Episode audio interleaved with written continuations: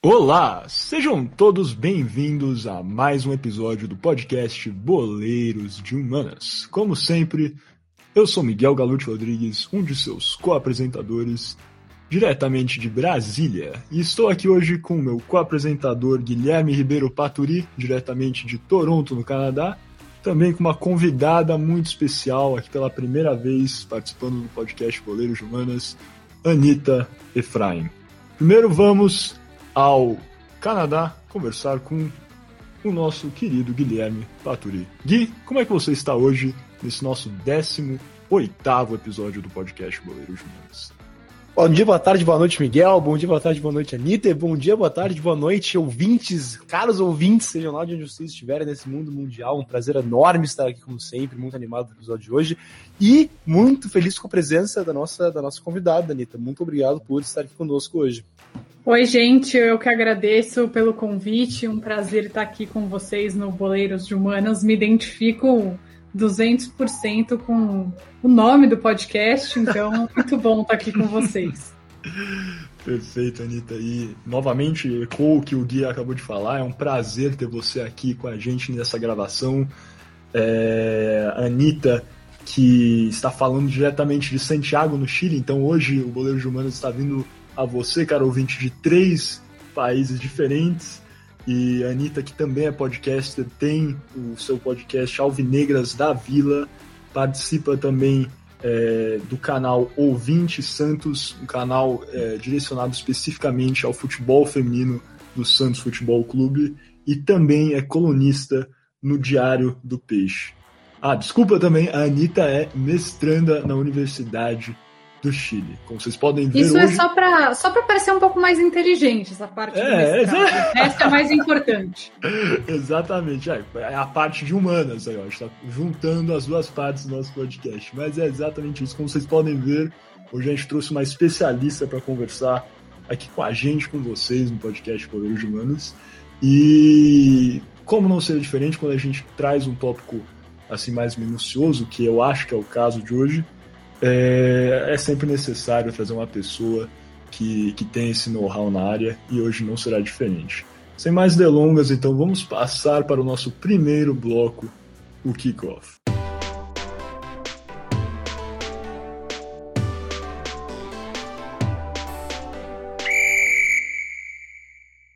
Sejam bem-vindos então novamente aqui ao podcast Boleiros de Humanas. Lembrando que Boleiros de Humanas é um programa Podercast, a divisão de podcasts do jornal digital Poder 360. Hoje no Boleiros de Humanas vamos tratar de um tópico é, que está bastante em alta. Acho que é, está em alta, mas às vezes não recebe o, o, o devido trato que, que merece, e ainda mais nesses tempos é, difíceis, sombrios de pandemia e de incertezas no mundo do esporte, acho que é, com certeza esta modalidade deveria receber a, uma atenção é, maior do que eu tenho observado é, em alguns veículos de mídia. É, vamos conversar aqui hoje sobre o futebol feminino, primeiramente analisando a Copa do Mundo de 2019, que foi um marco é, para a, a, ascensão do futebol feminino nos últimos anos, passando depois no nosso Toco Me Voe falando sobre né, os, o resultado desse do, do, Mundial de 2019, quais foram é, algumas, alguns pontos positivos que, que ficaram de, é, de herança desse Mundial. E, por fim, e aí que, que eu falei das incertezas, vamos analisar o momento atual do futebol feminino, principalmente sobre o prisma da pandemia da Covid-19 e entender quais são os desafios do futebol é, feminino atualmente e para o futuro. Acho que fiz um bom resumo, né, Gui? O que você achou? Foi bom, foi bom, certinho. Vamos passando então para frente. Como falei, esse primeiro bloco aqui vai ser sobre a Copa de 2019. É... A Copa de 2019, cara ouvinte, caso você não esteja tão é, familiarizado com o mundo do futebol feminino ainda, foi sediada na França e representou, como eu disse anteriormente, alguns avanços né, no campo da luta pela igualdade de gênero no esporte é, mais popular do mundo. É, o Mundial que foi vencido pela sua pela quarta vez pela seleção norte-americana, onde a final, para os que lembram, para os que assistiram o campeonato, foi entre os Estados Unidos e a seleção dos Países Baixos, a Holanda, é, sendo vencida pelas americanas em 2 a 0. É, o campeonato, né, aqui o Mundial, acho que o que é mais importante até do que o quarto título dos Estados Unidos é, foi de fato né, a, a, quebra de recordes de, de audiências, de partidas emocionantes e que também trouxe à tona alguns importantes é, e relevantes pontos de debates sociais. É, no, no, decorrer do campeonato tivemos aqui algumas críticas feitas a atuações barra manifestações jogadoras é, por alguns indivíduos até poderosos no mundo do futebol e novamente né, o, o debate sobre a, essa, esse, esse grande é, espaço, né, essa, essa diferenciação entre o futebol feminino e masculino foi levantado. A gente trouxe aqui uma análise que vai passar por algumas seleções né, e, e a participação dessas jogadoras, personagens é, na Copa de 2019. Primeiro, vamos analisar a seleção norte-americana, que, como falei, sagrou-se campeã, tem algumas figuras importantíssimas, até acho que o ouvinte que é menos familiarizado com futebol feminino vai conhecer alguns dos nomes citados aqui, e que com certeza é, foi uma das seleções, se não a, a que mais trouxe é, esse debate da, da diferença em oportunidades, em, é, em, em nas questões financeiras é, entre o futebol feminino e o masculino. É, se não foi a mais que levantou esse debate, com certeza foi uma das que mais é, trouxe esses importantes pontos à tona. E só para dar um contexto, né, Miguel, a seleção feminina de futebol dos Estados Unidos é a maior potência de futebol em, quando a gente fala sobre seleções atualmente. E a, enquanto a masculina, a seleção de futebol masculina dos Estados Unidos é bastante fraca, né? A gente vê que às vezes nem chega em Copa do Mundo, se chega mal passa da fase de grupos e mesmo assim elas ainda têm que lutar por uma igualdade salarial, sendo que elas são uma potência no esporte e eles não são minimamente relevantes. E ainda é um problema, né? Tanto que a Megan Rapinoe, a gente vai falar mais sobre ela, tenho certeza, mas chegou a brigar com o Donald Trump por esse discurso voltado para a igualdade salarial, né? É, justamente, Anitta, você bem lembrou aí, os Estados Unidos, inclusive, acho que algumas semanas é, não se qualificou, não, não se classificou para as Olimpíadas, né? Tudo bem que a, a, seleção que joga de fato as Olimpíadas né, no futebol masculino não é a seleção principal, mas pela terceira vez os Estados Unidos, é, consecutiva, diga-se de passagem, os Estados Unidos não, não se qualificou né, para para as Olimpíadas de futebol masculino. Em 2012, os Estados Unidos não chegam em Londres, em 2016 no Brasil e agora em Tóquio também é, não vai participar é, desse campeonato que não é tão importante, com certeza, como a Copa do Mundo, mas também de, demonstra né, essa, essa grande disparidade técnica entre a seleção masculina é, norte-americana e a seleção feminina norte-americana. A seleção feminina, como a Anitta também falou, aí, é, é, é multicampeã é, mundial e também olímpica. É, em 2016, salvo engano, elas não venceram, salvo engano, mas elas sempre chegam é, de forma bastante contumaz para é, lutar pelas primeiras divisões em qualquer campeonato que participam. E você lembrou aí bem também, Anitta, vamos falar um pouquinho mais sobre isso, mas inclusive essa questão salarial, né, financeira, é, foi tema e continua sendo tema de, de debate é, legal nos Estados Unidos. Tem uma ação movida pelas principais jogadoras, pela técnica é, dos Estados Unidos é, contra a Federação é, Norte-Americana, justamente é, a, trazendo né, esses pontos que a seleção feminina tem um poderio é, técnico é, comparativamente maior à masculina, porém recebe assim um valor não, não para dizer pífio, mas com certeza bem abaixo do que a, a seleção masculina. É, sem mais delongas, então, vamos entrar de fato né, o, o, alguns pontos é, que vale a pena levantar da seleção norte-americana nessa, nessa Copa do Mundo. É, a gente vai oferecer aqui um, um sobrevoo ah, rápido, né? Com certeza a gente poderia falar por mais tempo aqui no goleiro de Manas. É sempre difícil a gente ter que se policiar um pouco para não passar muito, caro ouvinte. Mas é, de forma bastante rápida aqui vamos tentar atingir os pontos mais importantes e relevantes né, é, da, das, das participações dessas seleções específicas. O primeiro que trouxemos para você aqui, é, caro ouvinte, é, é, um jogo da seleção norte-americana na primeira fase, a partida jogada contra a Tailândia, é, na fase de grupos, onde a, os Estados Unidos venceu a seleção da Tailândia por 13 a 0, quebrando o recorde do placar mais elástico da história do torneio nesse jogo. É, o recorde anterior era da Alemanha, que havia vencido a Argentina em 11 a 0 na Copa de 2007, e os Estados Unidos quebram esse recorde na primeira fase é, contra a Tailândia, vencendo em 3 a, 13 a 0.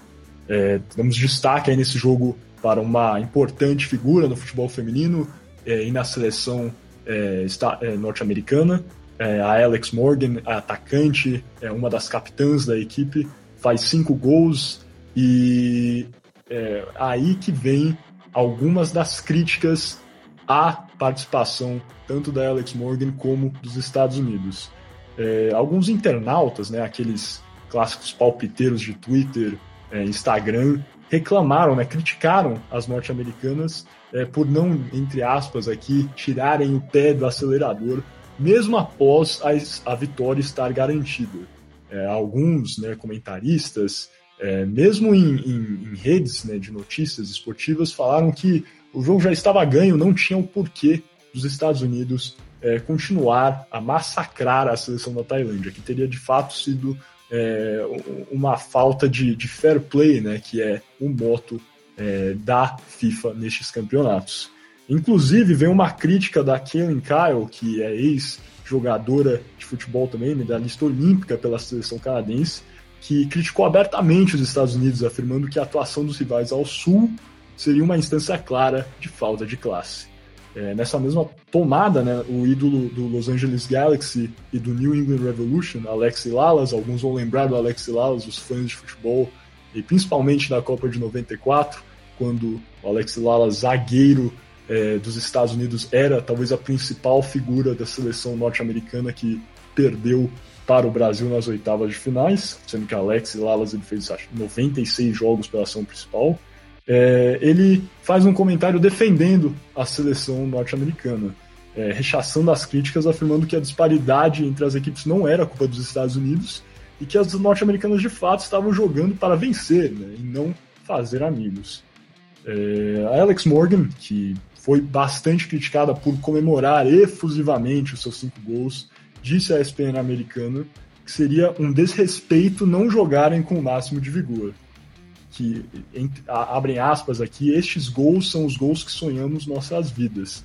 E, novamente, né, trouxe um debate que vamos ver é, em outra instância aqui com a, com a seleção norte-americana. A, a Morgan levantou esse ponto que talvez né, é, o essas, essas reclamações, e isso foi um tema constante né, da participação norte-americana, que essas reclamações estavam ganhando é, tamanha magnitude de fato porque a, é, a atuação era da seleção feminina, que o público, principalmente norte-americano, teria uma dificuldade em apoiar o massacre feminino, é, né, nesse caso é, né, uma vitória bastante elástica, mas se fosse a seleção masculina, que é, não no, no futebol não costuma vencer né, com placares bastante elásticos, como já mencionamos aqui, mas talvez a seleção de basquete, por exemplo, a seleção de basquete norte-americana vence é, outras, seja nas Olimpíadas ou até é, no campeonato, no Mundial de Basquete, por um placar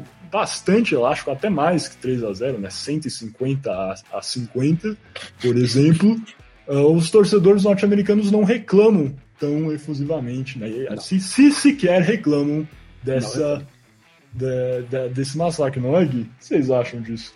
É, Miguel, isso que eu ia entrar, até te falar, você levantou muito bem esse tema do, dos outros esportes, né?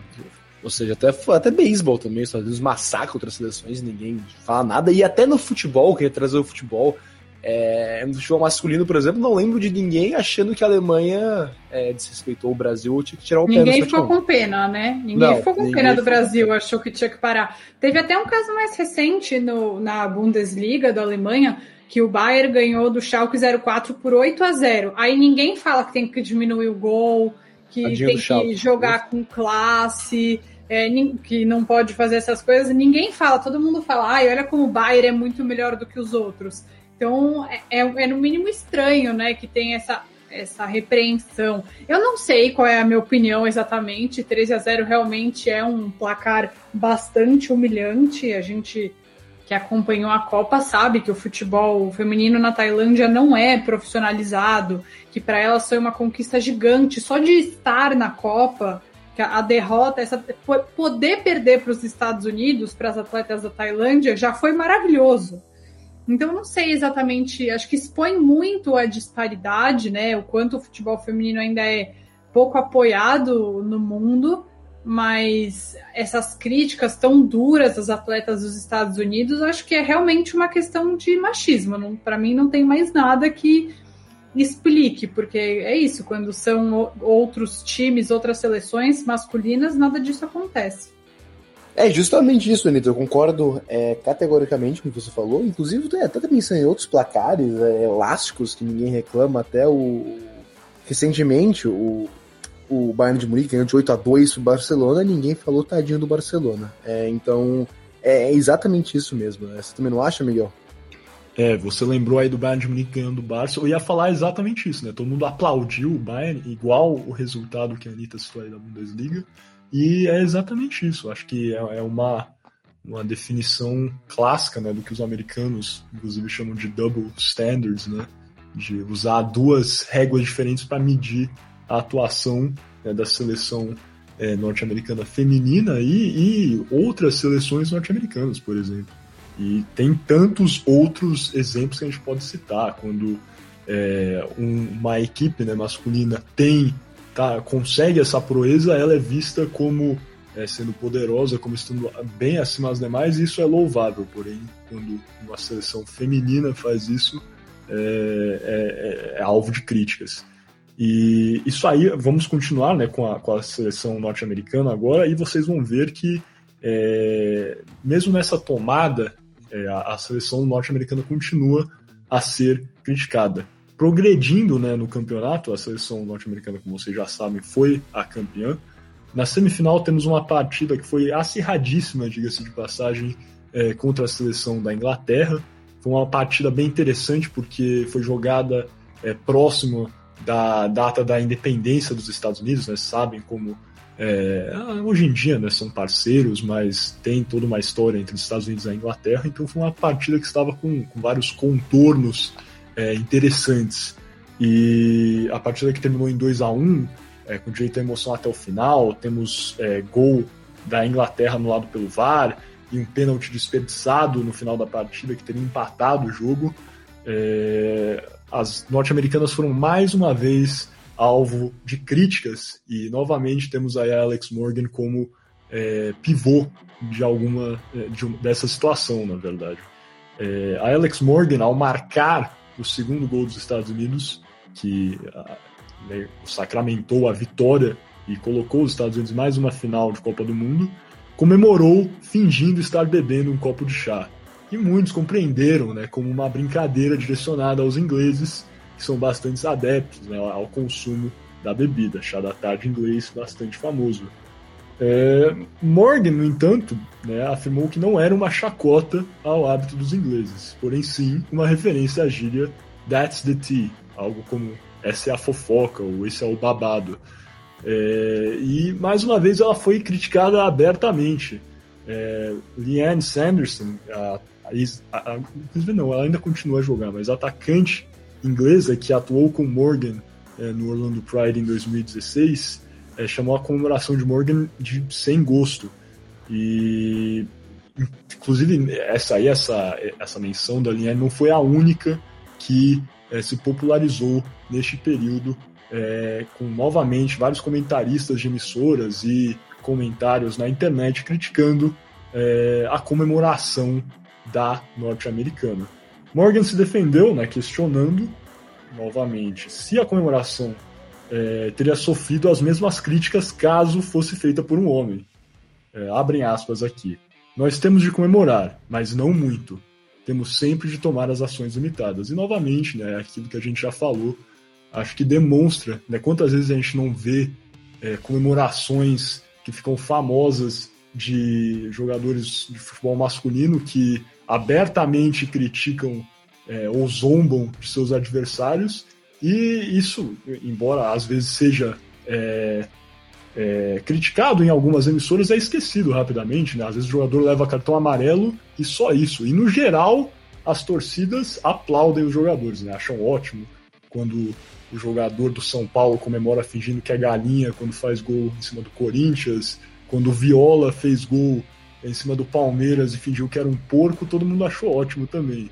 Mas, é, novamente, temos aqui uma situação em quando uma jogadora faz uma comemoração que, inclusive, ela até afirmou que não era uma brincadeira, não era uma chacota, é criticada abertamente. Nossa, e ainda se fosse, gente, coisa mais besta que uma brincadeira. Tomando chá, isso não é ofensivo, não é nada demais. Não é aquela história do cara que jogou a banana, né, no campo, não é nada disso. Eu acho que, eu não sei definir, óbvio, não, não, não dá pra gente definir se tudo é machismo, não é machismo. Eu acho que nesse caso a imprensa esportiva é meio pentelha mesmo. Afinal, quando o Neymar pinta o cabelo de rosa, também enchem o saco. Mas eu, eu acho que é, é, difícil dizer assim se é machismo ou não é machismo, mas é chato demais, porque não foi nada. Ela negou. O que eu acho complicado é você não acreditar na alegação da jogadora. Ela falou que não é, então não é e segue o jogo, mas ficar batendo nessas teclas eu acho tão besta, tão pequeno deveria ser muito maior uma vitória num jogo emocionante, num jogo disputado, mas eu acho que também a gente precisa colocar é, em cima da mesa um tema muito complicado que é a rivalidade feminina. Acho que a rivalidade feminina é um problema na vida de qualquer mulher, né? O quanto as pessoas incentivam a briga, a rinha de mulher, né? É, e, e dentro dos esportes coletivos ou dos individuais, dos esportes de alto rendimento, isso também afeta então, essas intriguinhas que muitas vezes são classificadas como coisa de mulher, são, na verdade, muito geradas por homens. E uma grande besteira, eu não tenho noção como é que uma coisa tão boba foi virar notícia, sendo que o mais importante deveria ser a atuação fantástica, mais uma vez, da seleção dos Estados Unidos. Ah, sim, eu, vai ficar até chato. Eu concordo de novo. Categoricamente, Anitta. Eu, eu acho que também tem muito, é muito que você falou de que a imprensa esportiva, é, é, não sei se mundial, mas definitivamente brasileira, é muito chata. Nossa senhora, é, cai em cima de qualquer coisa. É, e também concordo com você, Miguel. Se fosse essas comemorações efusivas, que aí sim são provocativas e são para ser provocativas, é, é rapidamente são esquecidas. É, por exemplo, em 2013, o Ronaldinho Gaúcho jogando pelo Atlético Mineiro, fingiu jogar uma granada na torcida do Cruzeiro, e segundo depois de fazer um gol, e todo mundo achou ótimo. É, mas aí a, a, a, Morgan toma um chá que nem era para zombar, é, e aí não pode. Então é realmente é, é o que eu acho que a palavra que você usou, Miguel, serve muito bem. Pena que eu não sei como é que fala em português, mas o double standard, o padrão duplo, talvez, é, é, é muito visível na situação de novo. Acho que é padrão duplo mesmo, agora que você falou. Parece que é. mas é exatamente isso, concordo com tudo que vocês falaram, mas a gente tá concordando muito aqui. Vamos ver se alguma hora a gente discorda. tomara que não, ou tomara que sim, vai saber. O pessoal gosta de briga, geralmente, como a Anitta falou. É... mas eu acho que é exatamente isso. Eu acho que tem uma problematização aí de algo que de fato era secundário, mesmo que fosse uma brincadeira, não, não cabia né, tomar toda essa proporção. E é, acaba até minimizando, de certa forma, a visão que tem desse feito da Alex Morgan dos Estados Unidos novamente chegar a uma final de Copa do Mundo. E é, acho que é, é bem nesse caminho mesmo, na verdade. E só para complementar, também acho que tem uma expectativa em cima de como uma mulher deve agir dos padrões de feminilidade, né? Como se, assim, vamos supor que ela estava querendo provocar. Por que uma jogadora não pode provocar a rival? Tem uma rivalidade relevante entre Estados Unidos e, e Inglaterra nessa, na modalidade. São duas potências. Por que não pode provocar? Tá tão errado assim? É criminoso ela ter provocado?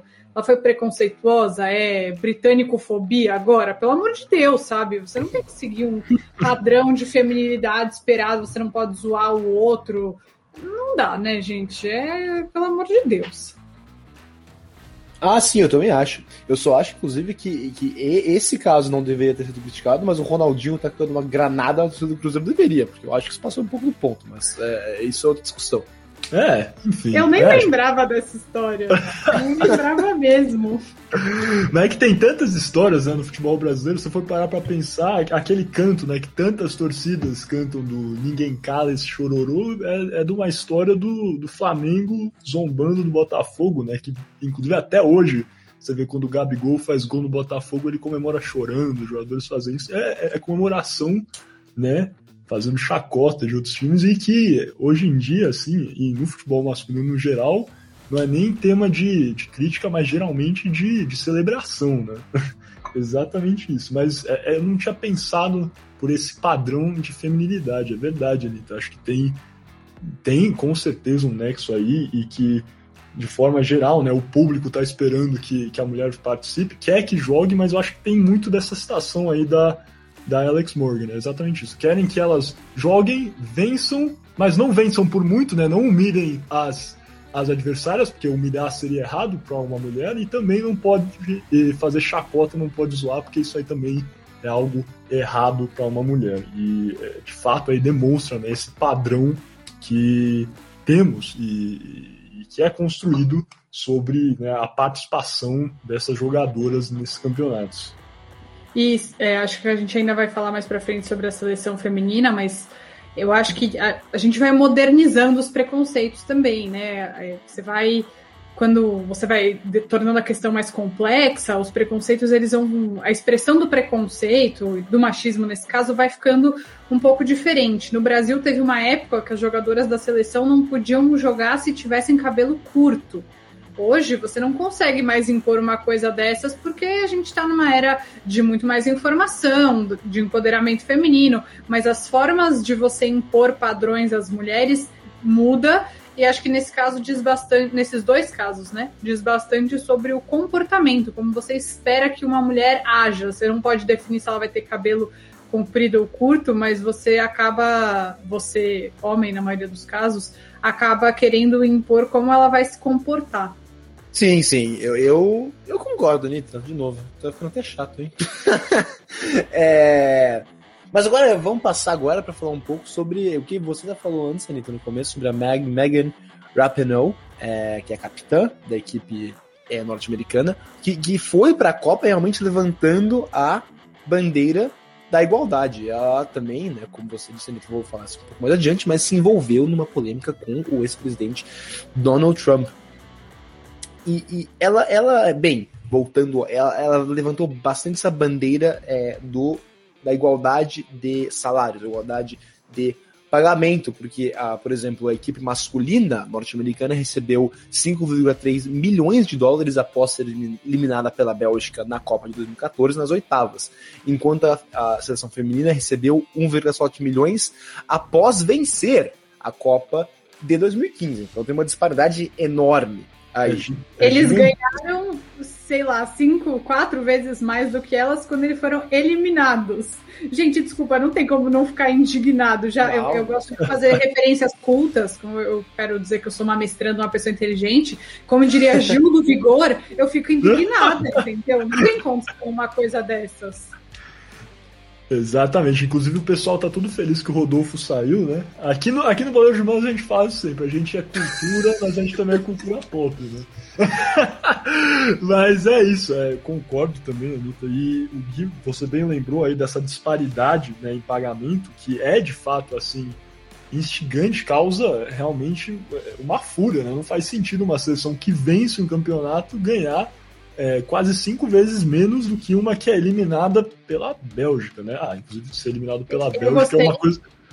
Eu gostei que a gente é tão de humanas que a gente não sabe fazer a conta de quantas é. vezes 1,7 milhão dá 5,3 milhões, mas é dar é. 5, 4, 5, alguma coisa por aí, né? É para provar é que... que... é de humanas. Exato, é que número, pa... número ímpar é difícil pra gente, né? O pessoal de humanas precisa pegar a calculadora, senão não vai. mas é exatamente isso que você falou, Gui. E, inclusive eu tinha falado lá no início, né?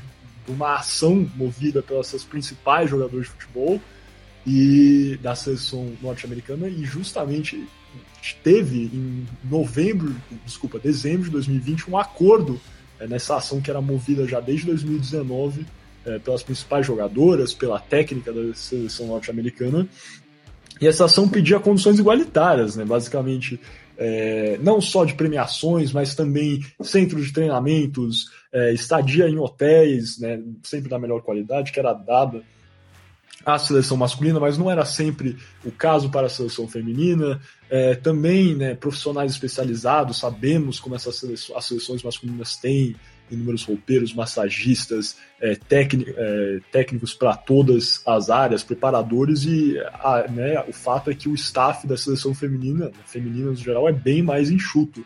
É, e também outras questões como voos fretados, etc.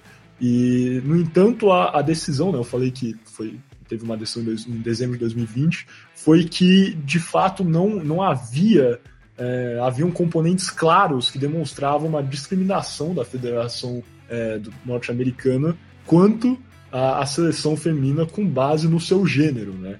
Se de fato, novamente aí essa, essa premiação é, quase cinco vezes, cinco vezes menor do que a seleção masculina não demonstra isso, eu não sei mais o que demonstra. Mas, de fato, um acordo foi firmado com a, a Federação Norte-Americana, e aí eles afirmaram que vão dar o melhor hotel, igual a seleção masculina, as, as melhores condições é, quanto, profissionais, voos, etc. E de fato parece ser um, um, um passo no caminho certo, mas é realmente é, estranho, no mínimo, né, que a corte do Distrito Central da Califórnia, que julgou o caso, é, compreendeu que não haviam é, componentes claros que demonstrassem é, essa discriminação contra a seleção feminina.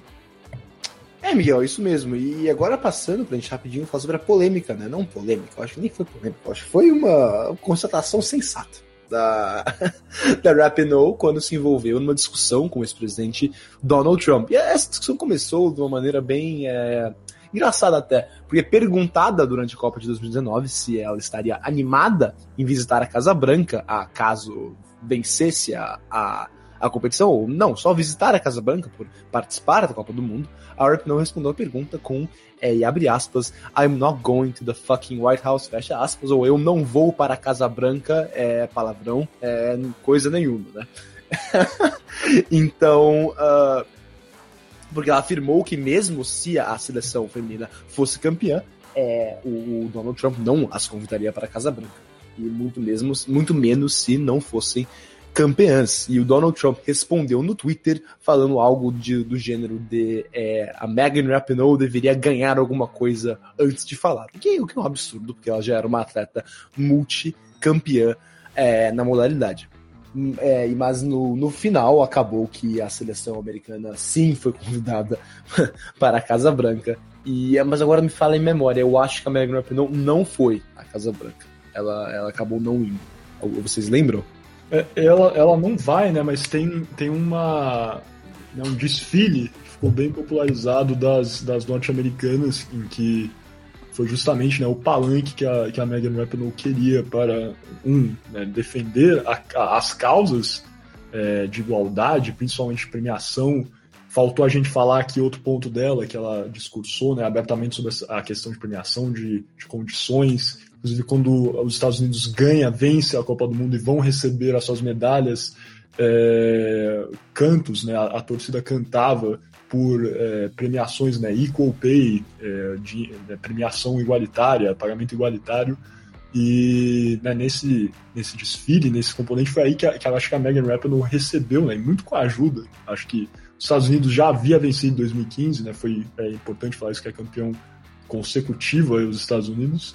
É, talvez a Megan Rapinoe, que já batalhava né, por condições igualitárias, é, não, não tenha atingido esse nível de, de, de representa, representação, não sei, representatividade, porque não existiam é, essa cobertura. Acho que a, as redes sociais auxiliaram muito ela, mas a verdade é que com esse campeonato, com o desfile, com esse embate né, contra o ex-presidente Donald Trump, a Megan Rapinoe se tornou é, um ícone, acho que, na luta pela igualdade é, dentro do futebol.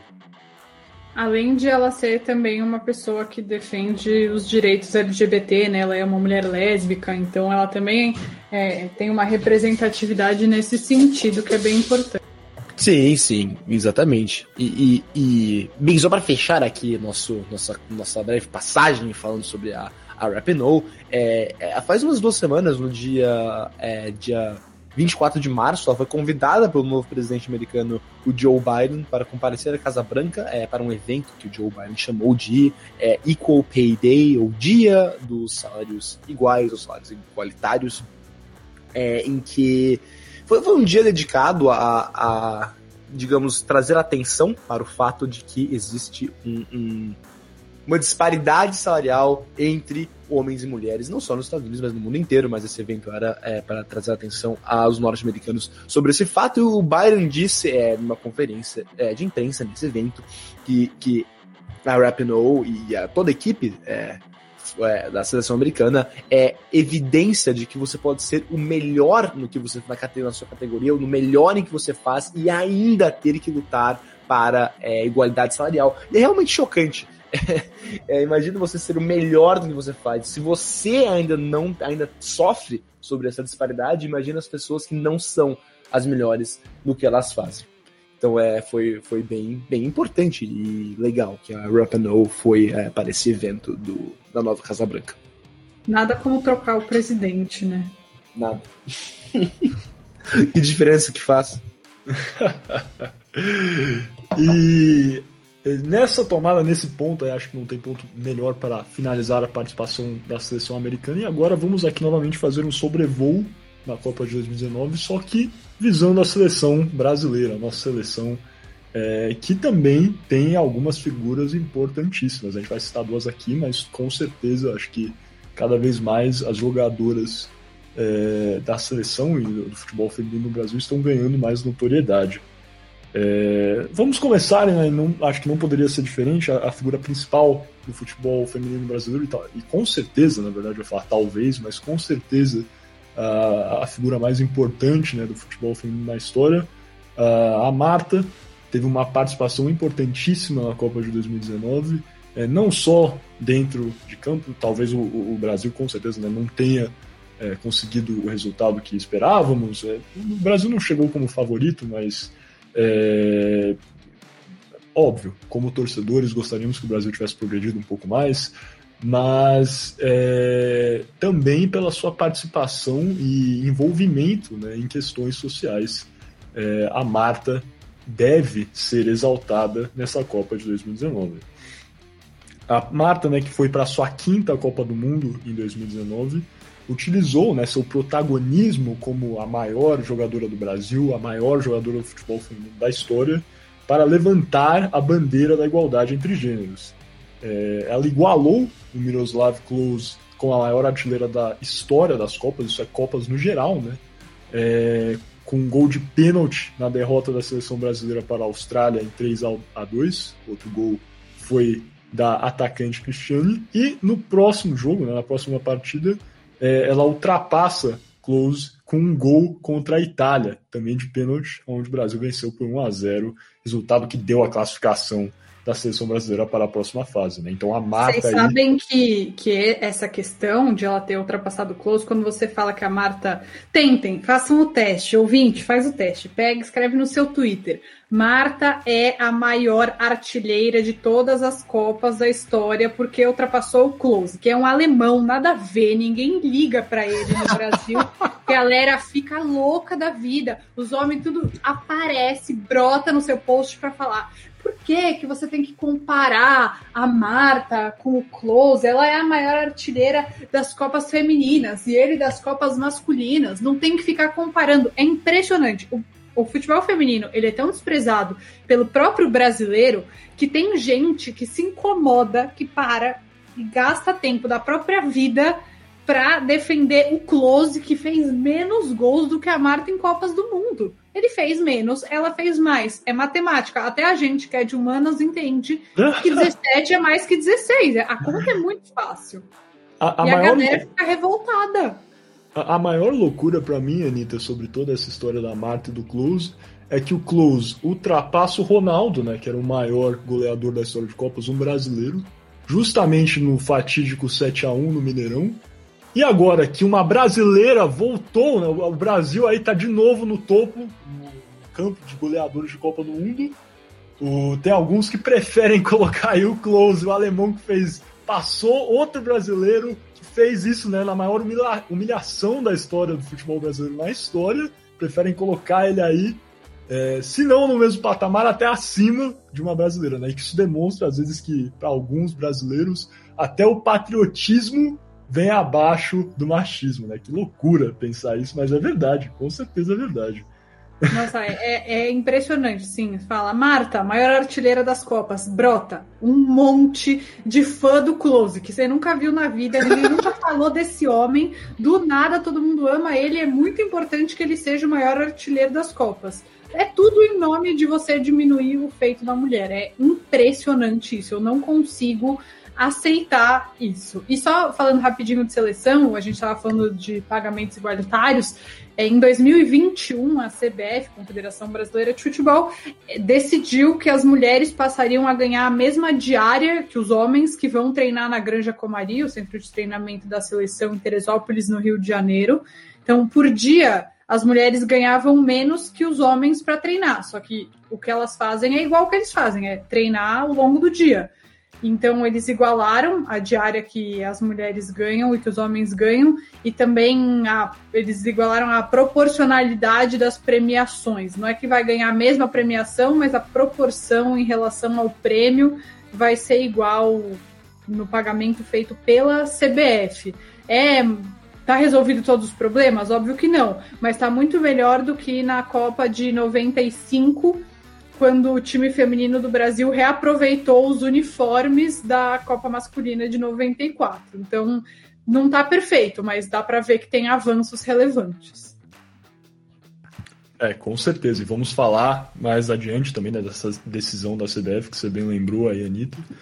E é, acho que isso aí também, só para colocar ainda mais uma problemática né, nessa diferença de, de pagamento, né, de diárias das jogadoras, é, uma coisa que acontece às vezes é que a, a seleção feminina, inclusive, né, que, que, está de técnica não tão nova, né, mas que entrou em 2019, a Pia, é, mas ela é uma, é uma técnica que gosta de fazer várias sessões de treinamento, às vezes chama, né, convoca jogadores até em períodos para fazer é, treinos na, na Granja Comaria, até quando não vai ter jogo, que, que quer aperfeiçoar, quer melhorar a nossa seleção de fato, né, o, o projeto da Pia, que é uma grande técnica, grande entendedora do futebol, é tornar o Brasil de fato né, né, na grande potência que pode ser no futebol feminino. E então você para para pensar nisso. Às vezes as jogadoras de futebol feminino iam lá na Granja Comari, saíam dos seus times, iam treinar com a Pia lá. E, e, e, e, e às vezes nem tinham jogos, nem amistosos, para melhorar de fato e, atingir um nível técnico melhor. É, e ainda assim recebiam menos. É, é uma loucura pensar isso, que é, elas estão fazendo algo a mais até e não, e não recebendo, não recebiam, né, de fato, a, a, apreciação que era necessária. E só para é, finalizar, ah, não sei se a gente vai continuar no assunto Marta, mas para adicionar uma, uma coisa importante, a Marta, ela até hoje está sem patrocínio, né? Ela é a maior artilheira das histórias de Copas, foi eleita seis vezes a melhor jogadora do mundo e ela está sem patrocínio porque ela não aceitou ganhar é, valores muito abaixo do que ela considera que ela merece. E eu acho que é óbvio, é horrível que ela não tenha um patrocínio, mas é importante que ela chame a atenção para isso e levante essa bandeira. É justamente isso. É, só para falar rapidamente isso aí que você falou, é, né, nesse gol que a Marta faz contra a Austrália iguala o, o Close aí, que se torna também né, a, a, maior artilheira depois ultrapassa, como já falamos, é, ela comemora tirando a sua chuteira e apontando para a chuteira sem marca, né, que a Marta usou, usando uma chuteira, como a Anitta falou aí, sem marca, sem é, patrocínio, e nessa chuteira ela só incorporou é, o, o, símbolo, né, a marca da campanha Go Equal, que é uma campanha de igualdade de, de, gêneros nos esportes, que é um símbolo de igualdade azul e rosa. Podem pesquisar é, a campanha na internet, vão ver, vai ter foto da Marta comemorando, apontando para a chuteira.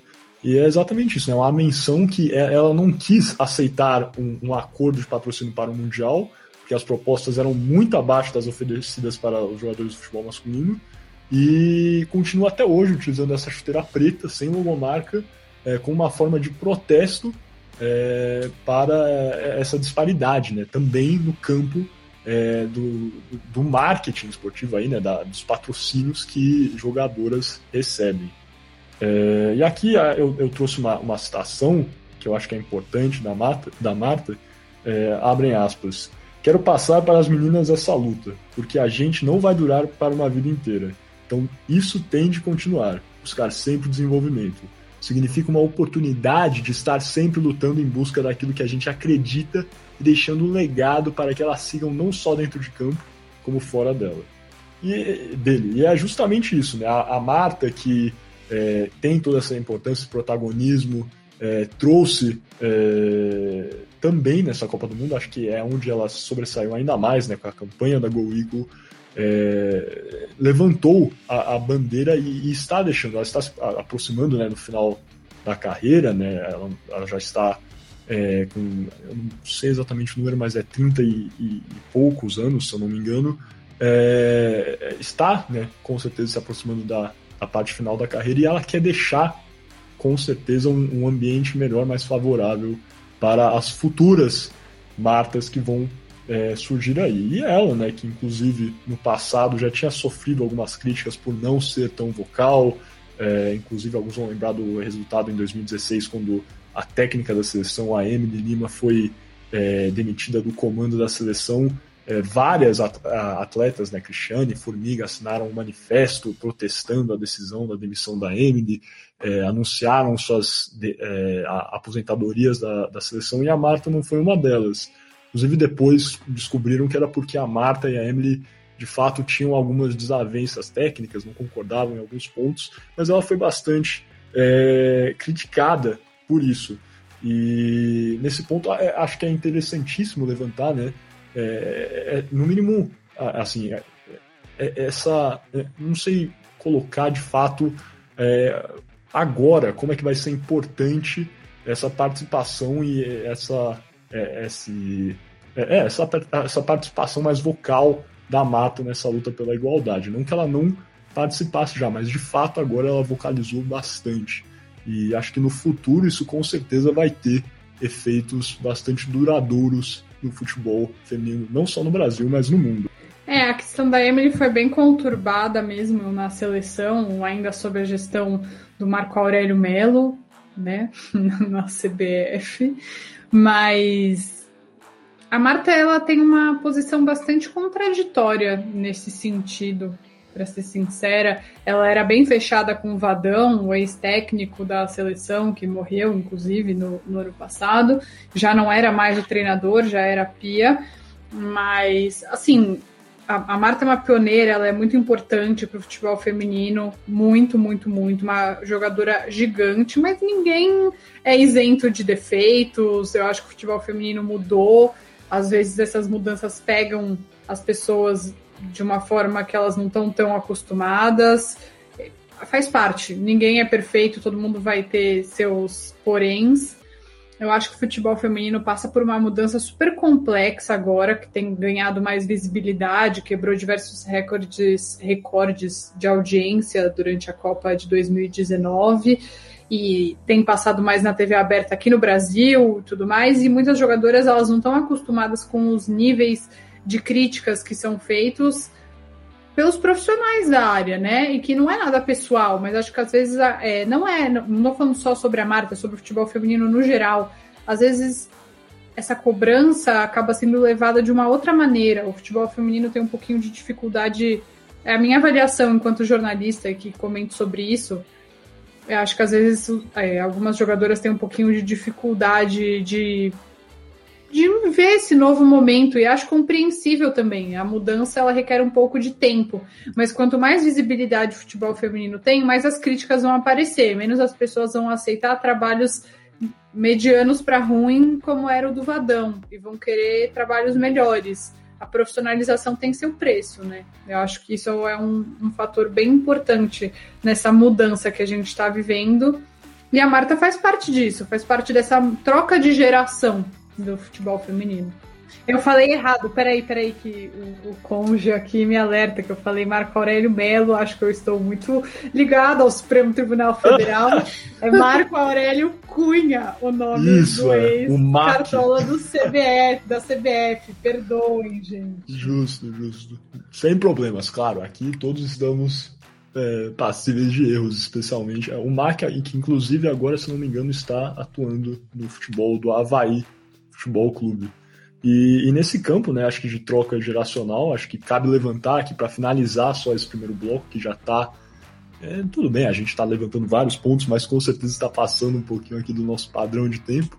É, a figura da, da Formiga, né, que agora está com seus 43 anos, mas continua jogando em alto nível e que com certeza representa para o futebol é, feminino não só brasileiro, mas mundial, é uma figura importantíssima. Né? Ela é recordista em jogos pela seleção brasileira, é, é recordista em participações em Copas do Mundo. Né? Ela jogou sete Copas do Mundo e seis Jogos Olímpicos. Ela vai, né, se for é, convocada pela PIA, tudo indica que a família estará nos Jogos é, de Tóquio, né? Na verdade, nem se tomara que ocorram aí, né? Fica a nossa ressalva, lembrete, né? Que está tudo tão incerto, mas tomara que ela esteja nos Jogos de Tóquio, um que tenha condições de, de acontecer, né? Os Jogos em, em Tóquio e também que a Formiga tenha condições de estar lá com a nossa seleção.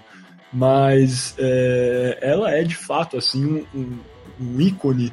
É, ela surgiu, né? Ela começa a jogar futebol com seus 12 anos, é, passa por inúmeros é, times no Brasil, né, que na época dos anos 90 começaram a investir, teve um investimento, né, é, não alto, mas considerável, vamos colocar assim, de alguns times no início dos anos 90 é, no futebol feminino, esse, esse investimento cai brutalmente depois, e a, e a Formiga, né, no mínimo nesse início, pode é, participar um pouco disso, joga no São Paulo, junto da Cici, né, o São Paulo teve uma equipe boa nesse início dos anos 90, e, e, a Formiga, até hoje, né, que começou a jogar com seus 12 anos, teve todas as dificuldades, ela, vem de uma família é, de cinco filhos é, do Nordeste, ela, ela sofreu vários preconceitos é, na vida e, e, ela continua sendo uma figura importantíssima, relevante e que sempre né, lutou, levantou essa bandeira da igualdade no esporte. Ela continua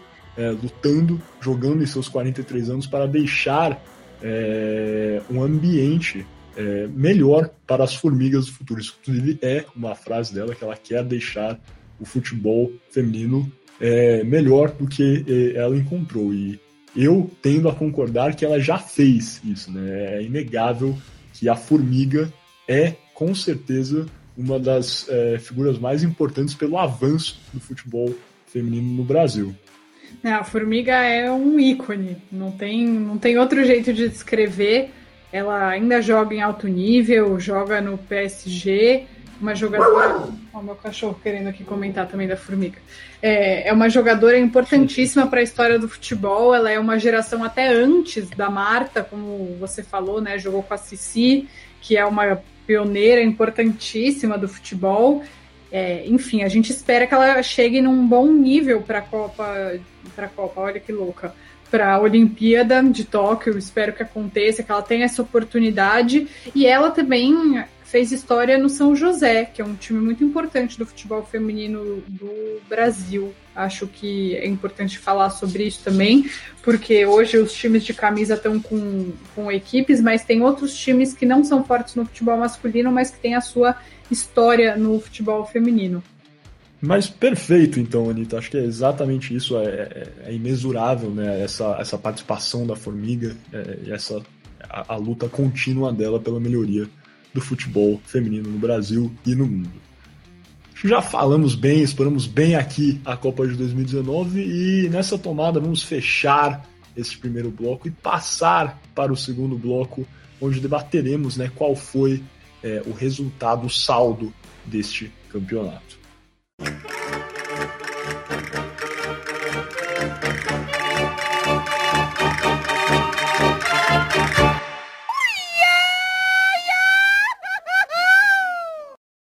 Sejam bem-vindos então novamente aqui ao podcast Boleiros de Humanas, caro ouvinte, iniciando nosso segundo bloco, o Toco e Me Voe. Lembrando que você está ouvindo o podcast Boleiros de Humanas, um programa Podercast, a divisão de podcasts do jornal digital Poder 360. É, acho que cabe aqui, né, de antemão, falar que já falamos no começo que a Copa 19, 2019 foi um marco importante, é, mas né, já vamos iniciar falando que como vocês devem imaginar, caro ouvinte, o, o, futebol feminino, não só no Brasil, mas no mundo, ainda está longíssimo, né? Assim, a, a léguas, a milhas de estar num ponto é, desejável. É, trazemos aqui né, que o, o, futebol feminino era, entre aspas, é, bastante ignorado, porque como nós sabemos, por mais que ele esteja e, e tenha ganhado tração nos últimos anos, ainda temos um caminho bastante árduo a percorrer. É, temos uma citação aqui da, da jornalista Mili Lacombe é, ao, ao site, né, Justiça de Saia, em que, abrem aspas, falando sobre né, a condição do futebol feminino no passado no Brasil. Trata-se de um esporte dominado por homens, sequestrado por homens, administrado por homens e até pouco tempo atrás praticado apenas por homens. Acho que vale a pena lembrar, que alguns não vão lembrar disso, mas o futebol feminino foi proibido no Brasil né, durante a, a ditadura militar. E o campeonato brasileiro de futebol feminino passou a ser disputado somente em 2013. Antes disso, tínhamos aí a Copa do Brasil de futebol feminino, inclusive que foi extinta em 2016, é, com a criação da segunda divisão. Né? A segunda divisão de futebol feminino só foi criada em 2017. E acho que muito mais para comportar a entrada de novos times que estavam tentando, já tinha toda uma tomada. Vamos falar um pouquinho sobre algumas ações da Comembol, da CBF, depois para impulsionar o futebol feminino, mas alguns clubes já estavam sentindo isso, então a CBF aí se antecipou, criou a segunda divisão em 2017. Tristemente, acabou com a Copa do Brasil de futebol feminino, que era uma ótima competição, é, foi jogada de 2007 a 2016, que dava né, a vaga a, Libertadores. E dando um lembrete aqui, a, a Anitta até falou de existem alguns clubes que no futebol masculino não tem tamanha proporção, é, mas no futebol feminino, sim, são referência. E é o caso da Ferroviária, a Ferrinha, né, de Araraquara, que foi campeã da Libertadores agora em março, é, venceu o América de Cali em 2 a 1 foi o segundo título é, da Ferroviária, que também tinha vencido a Libertadores em 2015. E só para complementar o que você estava falando, Miguel, sobre a questão da proibição, acho que muitas pessoas não têm dimensão dessa proibição. Foram 40 anos de proibição. O futebol feminino ele deixou de ser proibido em 79, mas ele só foi regulamentado no Brasil em 83. A primeira Copa do Mundo de futebol feminino aconteceu em 91. Então a gente é muito fácil criticar nível técnico de futebol feminino, tirando de contexto as coisas. As jogadoras que hoje são é, as veteranas do futebol feminino, como a Marta, a Cristiane e outras, elas começaram a jogar profissionalmente aos 14 anos porque não tinha categoria de base.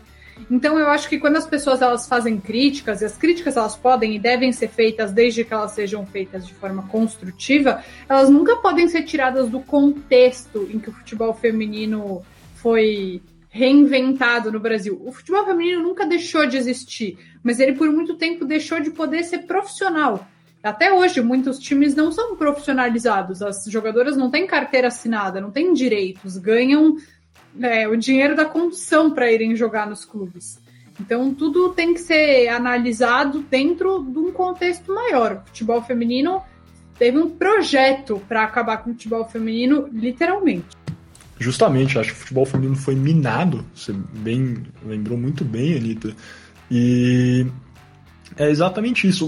Você falou aí da questão financeira, tem aqui uma, uma citação do, do, do de Bradoras, também é uma ótima publicação, né?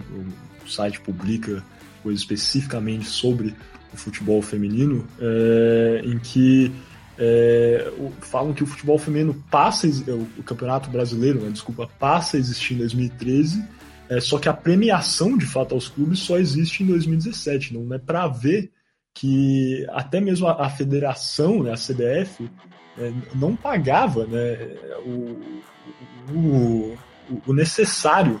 Às vezes é até isso, justamente o que você falou, Anitta. Os clubes, com certeza, no Brasil estão e tendem somente né, a, a direcionar o seu orçamento para o futebol feminino.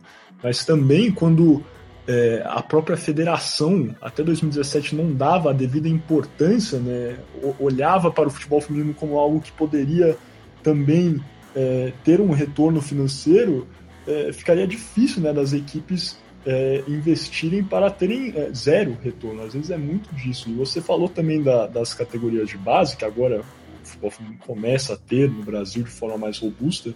E a gente sabe, já fomos aqui no Boleiro de Manas sobre a importância né, de um trabalho de base, nosso episódio sobre é, as canteiras do futebol é, basco, né, né, das equipes da, de Bilbao, de, do Real Sociedade, que, que trabalham com seus jovens desde os 4, 5 anos de idade. Isso que a Anitta falou é verdade. As jogadoras de futebol feminino no Brasil passavam a ser profissionais com 14, 15 anos de idade. E é, é difícil quando um jogador, nós sabemos isso cada vez mais hoje em dia, quando ele não tem todo esse trabalho psicológico, técnico, vai né, na, na formação da base dele exercer o esporte em, em nível técnico alto.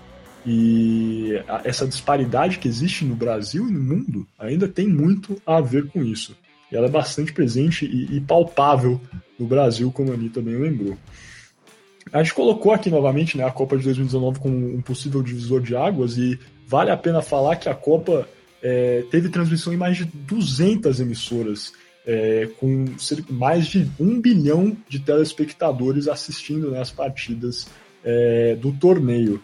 E daí a gente fica com questionamento se a, visibilidade criada pelo Mundial se transferiu ao campo da igualdade.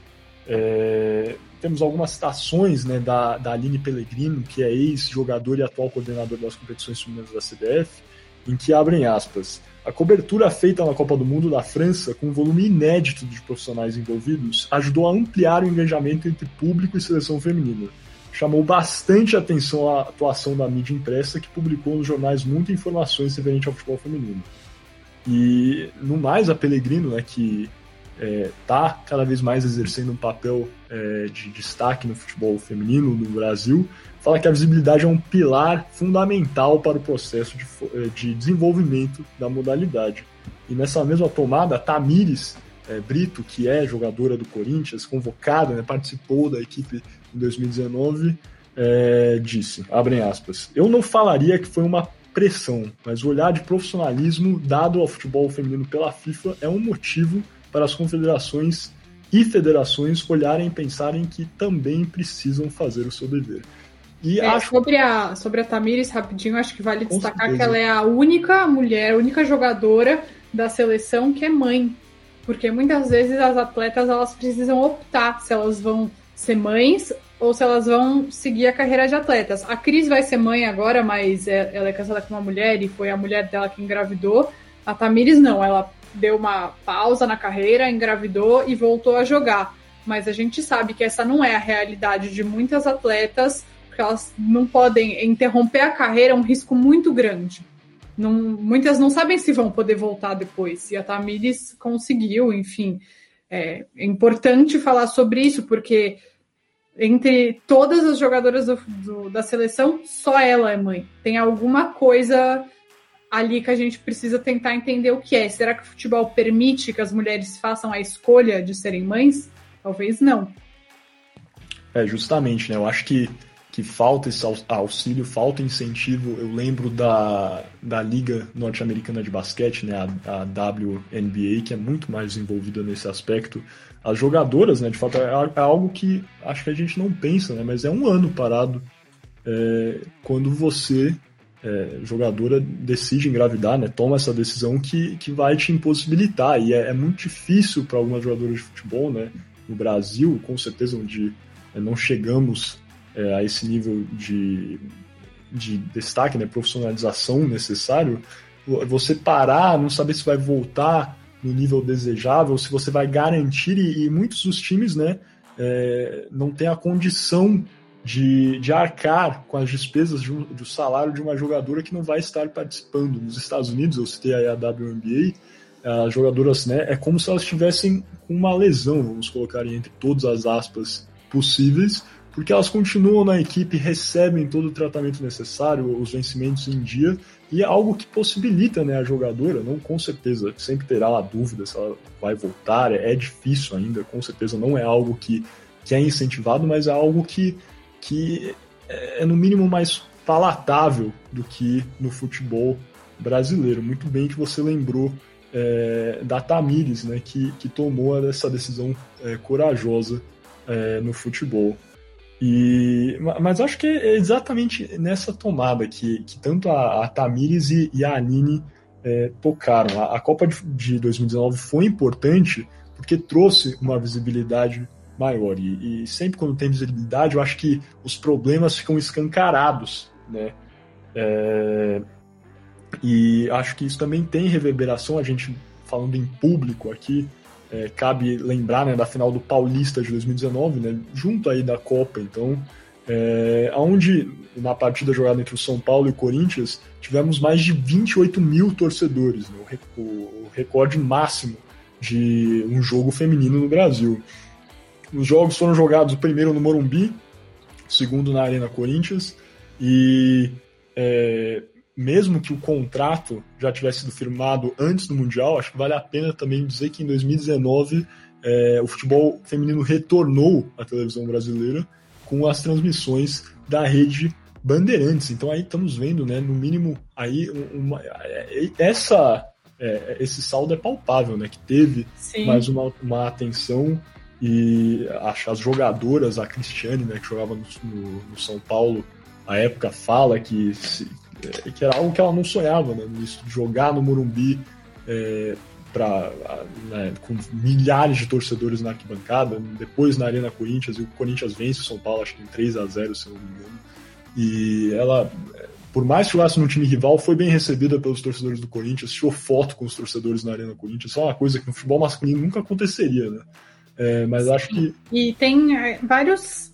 Não, assim, essa, essa foi uma final, mas tem em 2019 o ano da Copa, mas em 2017, quando o Santos jogou a final do Brasileirão com o Corinthians, na Vila Belmiro foram 16 mil pessoas, foi o recorde de público daquele ano, entre o futebol feminino e o masculino. Quando teve mais gente na Vila Belmiro em 2017 foi na, no jogo da ida do Brasileirão Feminino. E na volta, que o Corinthians ainda tinha o acordo com o Aldax, jogava na Arena Barueri, também foram cerca de 10 mil, 13 mil pessoas, alguma coisa assim. Então o futebol feminino ele tá tendo uma virada e depende muito dos clubes essa virada de público. Antes do, do coronavírus né, ser identificado no Brasil, quando o futebol ainda tinha público, em 2020, o último jogo que as sereias da Vila jogaram na Vila Belmiro teve 7 mil pessoas, numa segunda-feira às 7 da noite, que não é um horário que privilegia muito público. Então, eu acho que a gente precisa ver esses. Por que esses números são importantes? Porque eles derrubam os mitos de que ninguém liga para futebol feminino. Ah, a gente paga menos porque ninguém liga, ninguém vê. Não é verdade. Se um bilhão de pessoas assistiram a Copa do Mundo de 2019 se 28 mil pessoas foram às finais do Paulistão de 2019, se em 2017 a Vila Belmiro ficou lotada com torcida, não é verdade que ninguém liga para o futebol feminino. Essas são é, mentiras repetidas tantas vezes que são encaradas como verdades e que deixam os dirigentes e a imprensa também acomodadas a não mudarem. Mas, como você falou, a Bandeirantes voltou a exibir e esse ano a TV Globo vai exibir na TV fechada. O Sport TV vai exibir os jogos do Brasileirão Feminino. Então as mudanças elas são muito palpáveis e muito relevantes. Com certeza, é, você lembrou bem dessa questão da Rede Globo e, e sempre cabe né, é, louvar quando a, essas emissoras tomam essa, essa decisão e, e, eu acho que é necessário, é exatamente isso. O investimento vem de várias áreas e acho que aqui nós estamos falando principalmente né, dos pontos positivos que, que, tivemos da Copa de 2009 e, do, e dos trajetos é, no futebol feminino. Depois, no próximo bloco, vamos ter espaço para falar que ainda precisamos melhorar, os desafios. Mas acho que é exatamente isso. No mínimo, nessa questão de visibilidade, de, de possíveis contratos, com certeza a Copa de 2019 foi importantíssima para alavancar isso no Brasil. E esse avanço em público e avanço em, contratos né, de transmissão, no mínimo, demonstram isso de forma bastante clara. É, e continuando aqui né, nos, nos, pontos positivos, podemos colocar assim, é, temos a contratação, já mencionamos aqui, de uma nova treinadora, né, o trabalho é, do Vadão, é, que inclusive, como a Anitta já falou, faleceu ano passado, é, não era dos melhores na à frente da, da seleção feminino, e a CBF tomou a decisão de trazer né, uma técnica é, já vitoriosa, com um know-how específico no futebol feminino, vários trabalhos vitoriosos e de formação de atletas. Acho que isso é, é ainda mais importante. Ela trabalhava antes de é, assumir a seleção brasileira. É, o trabalho anterior foi na seleção de base da Suécia. Ela que já tinha sido vitoriosa pelos Estados Unidos passou a trabalhar na seleção de base é, da Suécia. Então demonstra que ela tem todo esse cuidado, né? Com é, a, a, formação de atletas. A, nossa técnica agora, a Pia né, Sundhed, que é, que é sueca e três vezes medalhista olímpica, ouro com os Estados Unidos em 2008 e 2012, e depois prata com a Suécia em 2016, que eliminou o Brasil e os Estados Unidos, perdendo somente na final para a Alemanha. É, e ela também que já foi vice-campeã da Copa do Mundo pelos Estados Unidos em 2011, perdendo para a seleção japonesa. É, a, a, contratação dela, acho que é um marco, né? Ela é a primeira estrangeira a assumir o comando da seleção e é um projeto a longo prazo, mas ele já tem resultados. É, ela tem somente duas derrotas em tempo regulamentar, desde que foi nomeada é, técnica, e tem 16 jogos. Né? Um aproveitamento muito bom para uma seleção que antes da Copa do Mundo de 2019 vinha de um longo período sem vitórias, é, até teve uma performance é, boa, se for considerar, né, alguns fatores do Brasil na Copa do Mundo de 2019, mas acho que a contratação da Pia é bastante relevante e importante nesse ponto também de formação e de representar um, uma talvez uma nova era para a seleção brasileira e para o futebol feminino é, no Brasil. É um projeto de profissionalização, né, da CBF, da seleção.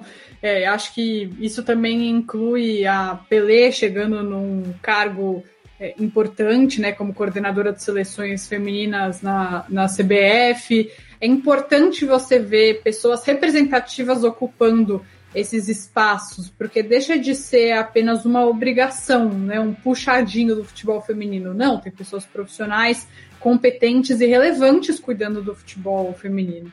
Isso é muito importante. Isso, aí você até falou do, do puxadinho, acho que, que vale falar aqui. Eu ia falar primeiro, na verdade, primeiro eu vou falar da, da igualdade nos vencimentos, né, entre aspas, é, que por mais que esteja longe, você já tocou aqui, Anitta, de estar no ideal, é verdade né, que a, a CBF agora anunciou que as premiações né, serão, é, em tese, agora terão uma, uma equivalência maior e que os vencimentos diários das equipes serão o mesmo, sempre bom pontuar isso, mas também que temos aí um projeto, como você bem lembrou, de coordenação é, da técnica, de, de de fato tornar o, o futebol feminino é, é uma potência por si só. E eu não sei, aqui acho que vale a pena a gente falar também da decisão da Comembol, né, que em 2019, 2019 tornou obrigatório né, a manutenção de uma equipe profissional feminina para participar em competições continentais. Você pode colocar isso aí como um, um, um, puxadinho, talvez, né? mas que, que foi de fato muito importante, acho que no Brasil e até no continente, para alavancar um pouquinho mais esse é, a modalidade, né? Não sei se talvez com as melhores, aliás, com certeza com as melhores intenções, é, mas é, não sei se os, se os, clubes, né, todos estão fazendo, com certeza não da, da melhor forma possível, se estão fazendo somente para é, poderem participar né, nas, nas competições continentais, porque a Comembol tornou compulsório a manutenção do time profissional feminino e também de uma equipe sub-18, é, que eu acho que essa decisão da, da Comembol é um acerto, com certeza, só, só acho que é triste, né, que é exatamente isso que você falou, Anitta, não é, não é algo orgânico que veio dos times, mas acho também que seria difícil que isso partisse dos times por si só, é, quando vários até, a verdade é que existem vários clubes no Brasil que têm dificuldade, né, em manter as suas próprias categorias de base e, os, e, e, as equipes profissionais. Então acho que se não tivesse essa motivação, né, essa compulsoriedade da, da Comembol, seria difícil é, vermos um avanço é, no, no futebol feminino. Mas com certeza, né, pelo ano, acho que é, com certeza dá para fazer essa conexão também com a visibilidade do futebol feminino depois da Copa de 2019. É, eu acho que tem também a questão que recentemente foi aprovado na, aqui no, aí no Brasil, né, que eu não estou no Brasil, que só pode trocar de treinador uma vez no ano, né? É o melhor? Não, o melhor seria que os clubes parassem de demitir seus treinadores só para achar um culpado pelo desempenho ruim. Mas não dá para mudar de outra forma. Acho que é a mesma coisa para o futebol feminino. Não, não tá dando para, não estava dando para mudar de outra forma. Essa foi uma forma que a Comebol encontrou e para o Brasil acho que tem dado certo, tem, tem sido colhidos frutos relevantes. Tem equipes que tentam driblar, que fazem é, uma parceria e não investem de verdade, mas a gente vê é, mesmo o Botafogo, o Fluminense, com trabalhos importantes, o Botafogo, que é um clube que está super mal das pernas, mas foi campeão é, carioca recentemente. A gente vê os times de São Paulo todos investindo na modalidade. Então isso ajuda assim a mudar a realidade. Eu acho que quando você não tem nenhum outro incentivo, acaba sendo um caminho eficiente.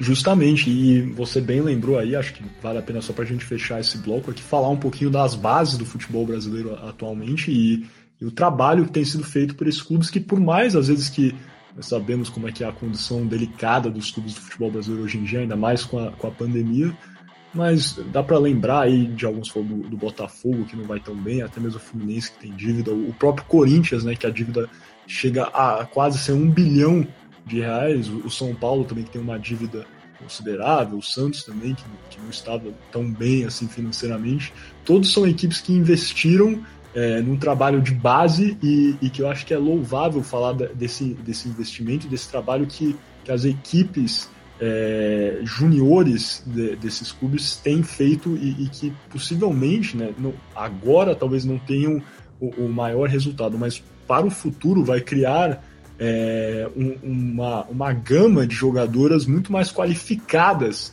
é, para o futebol é, no Brasil, porque é, voltando ao que você disse lá no início desse bloco, eu acho que a maior, a maior desfeita né, que temos aqui no futebol feminino é que por vários anos as nossas jogadoras não tiveram um, um trabalho assim de formação, elas foram jogadas, né? É, simplesmente embedadas num, num, num, campo já profissional, né? Se pode até se chamar assim. É, mas agora, com esse trabalho de formação, tanto técnica como psicológica, feito pelos clubes brasileiros, com certeza vamos ter aí, é, por vários anos, jogadoras muito mais qualificadas é, e, e, aptas para conquistarem não só é, o futebol no Brasil, mas no mundo. É o que dizem por aí, né? A base vem forte. A gente teve agora o campeonato sub-18 brasileiro, sub-18 feminino. É, a gente viu as quatro grandes bases do país, Santos, Fluminense, São Paulo, Internacional, jogando muito bem e dá uma esperança de que o futuro é, vai ser melhor, que a gente vai ter meninas mais desenvolvidas, melhor preparadas, vão chegar no profissional mais prontas e isso vai ser bom para todo mundo. Exatamente. E, e, nessa, nesse ponto, nessa nota aí positiva, acho que vamos fechar agora esse nosso segundo bloco para nessa nesse ar de positividade. Vamos passar agora para o nosso terceiro bloco, onde vamos debater ainda os desafios. Então vai ser meio que assim uma, uma quebra. Talvez né? estamos terminando aqui com, com muita esperança e acho que tem é, motivação para isso, mas também vamos agora entender por que não é necessariamente toda essa euforia ainda é o futebol feminino no Brasil e no mundo. Então, sem mais delongas, passando para o nosso terceiro bloco, o arremate.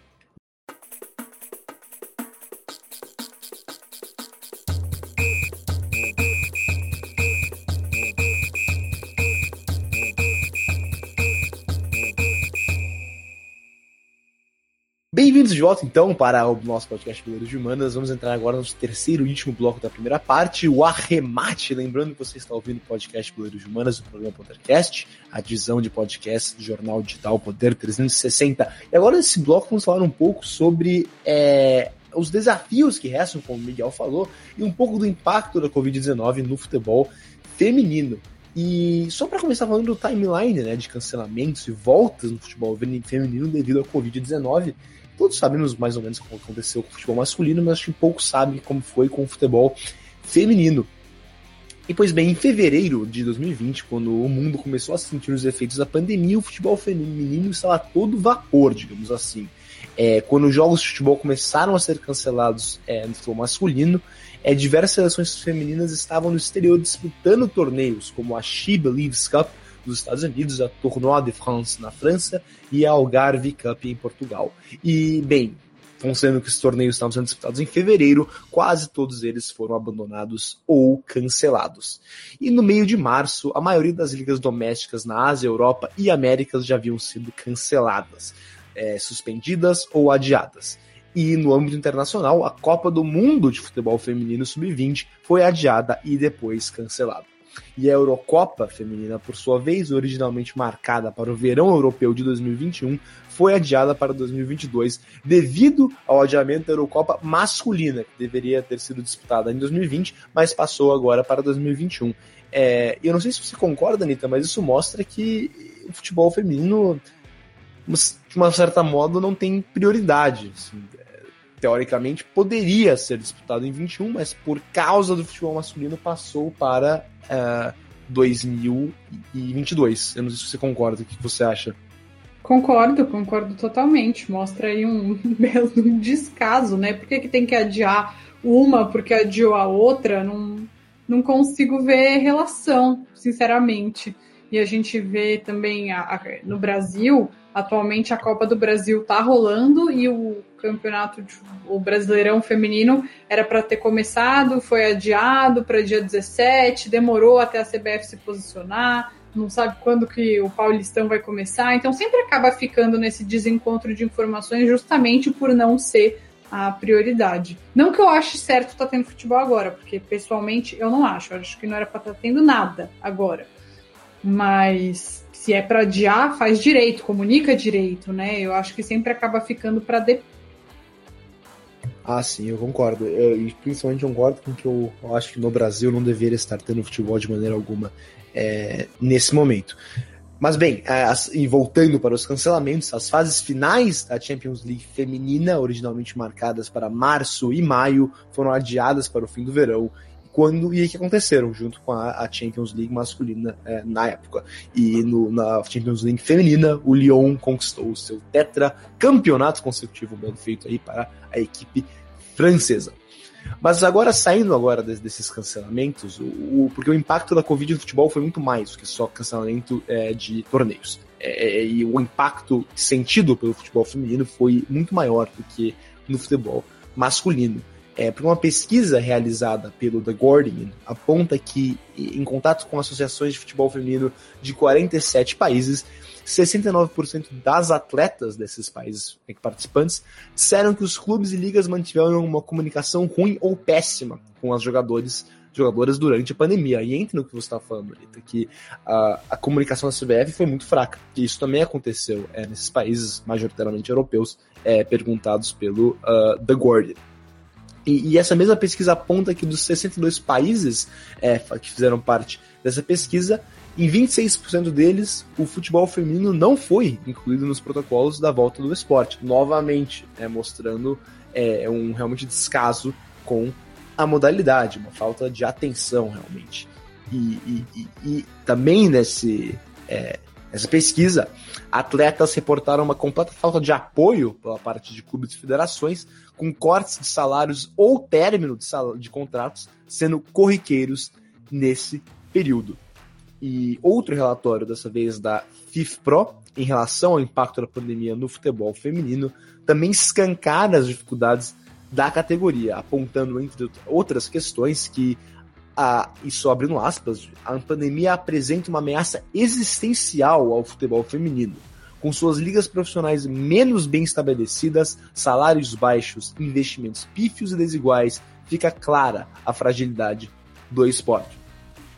E, e, é, eu acho que essa, eu acho que essa citação diz, do relatório diz muito sobre o futebol feminino, sobre como quando acontece uma, uma crise como a pandemia, é, no, dentro do, digamos, do futebol, obviamente, afetou o mundo inteiro, mas, digamos, dentro do futebol, é, é, é a modalidade feminina que sofre primeiro, porque é a mais é frágil. É, é porque não é a prioridade, né? Não é a prioridade, Sim. então é onde a, a corda estoura. A gente teve vários é, escândalos, digamos assim, no ano passado de desvio de verbas dos clubes, que era dinheiro que deveria ser destinado ao futebol feminino e foi para bolso de cartola, que era um dinheiro que obrigatoriamente tinha que ser usado com futebol feminino e não foi. É, eu achei muito relevante assim esse isso que você acabou de relatar sobre o relatório, essa parte que você deu, porque é, é realmente isso e é muito triste a gente, ao mesmo tempo que a gente vê o progresso, a gente ainda vê o descaso. Isso, exatamente. E ainda para escancarar ainda mais esse descaso, é, o relatório também apontou que, é, como é muito comum que atletas não tenham contratos escritos, muitas jogadoras não contam com proteções básicas de trabalho, como seguro de saúde e direitos trabalhistas, que é garantido em contratos escritos. E, e, isso, combinado com os acachapantes feitos da pandemia, escancara novamente o fato de que jogadoras de futebol feminino, que já estão meio que nas margens é, do esporte, foram altamente afetadas, em muitos casos perdendo integralmente suas fontes de renda. Então, várias. É, é, bem, eu não tenho como afirmar isso, mas já o relatório deixa entender que é, várias atletas podem ter, ter passado fome é, por causa uh, desse real é, falta de atenção e falta de prioridade dada uh, pelos clubes e federações às atletas em si. E agora vamos falar rapidinho sobre. rapidinho. É, falar sobre a diferença de patrocínios e premiações recebidas pela modalidade, que a gente tocou um pouco mais uh, anteriormente, mas. Bem, é, é, essa parte realmente é incrível. Porque a premiação da Champions abaixou para o futebol feminino. E abaixou de cerca de 250 mil euros em 2019 e vai abaixar para 150 mil euros em 2020 e 2021. E a premiação do campeonato Champions masculina uh, não foi afetada e ficou em 19 milhões de euros. Então, e, só pelo fato de que, é, mesmo antes dessa redução, a, a premiação da Champions feminina já era absolutamente baixa. E agora fica até patético. É, você não acha, Miguel?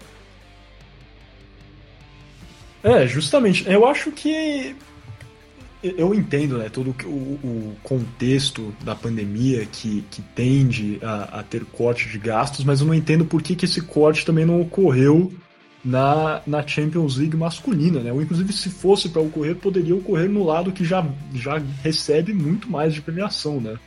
É, o que ficou aparentado, talvez, né, que a, a, a Champions avança né, em alguns campos, né, e com certeza, acho que vale falar que o futebol feminino na Europa é obviamente mais envolvido que no Brasil, que lá a situação é melhor que na, na América do Sul, mas ainda assim não, não, não deixa de ser relevante, né? Que eles aumentam a premiação logo após a, a Copa de 2019, quando o futebol feminino recebe né, uma visibilidade maior, e daí um ano depois é, essa premiação é, é diminuída assim em uma quantia bastante considerável quando você vai pegar o, o, a premiação total do ano anterior, né?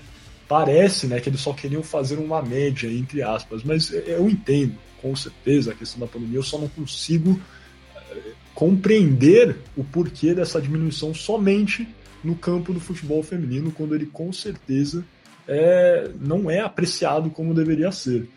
É, e, e também a Anitta lembrou bem aí, só para fazer um outro aside, do, das, é, das condições, né, dessas barbaridades que a gente viu no futebol brasileiro esse ano, que a, a CBF distribuiu é, uma quantia para auxiliar os clubes é, a manterem as equipes de futebol feminino nesse ano de pandemia.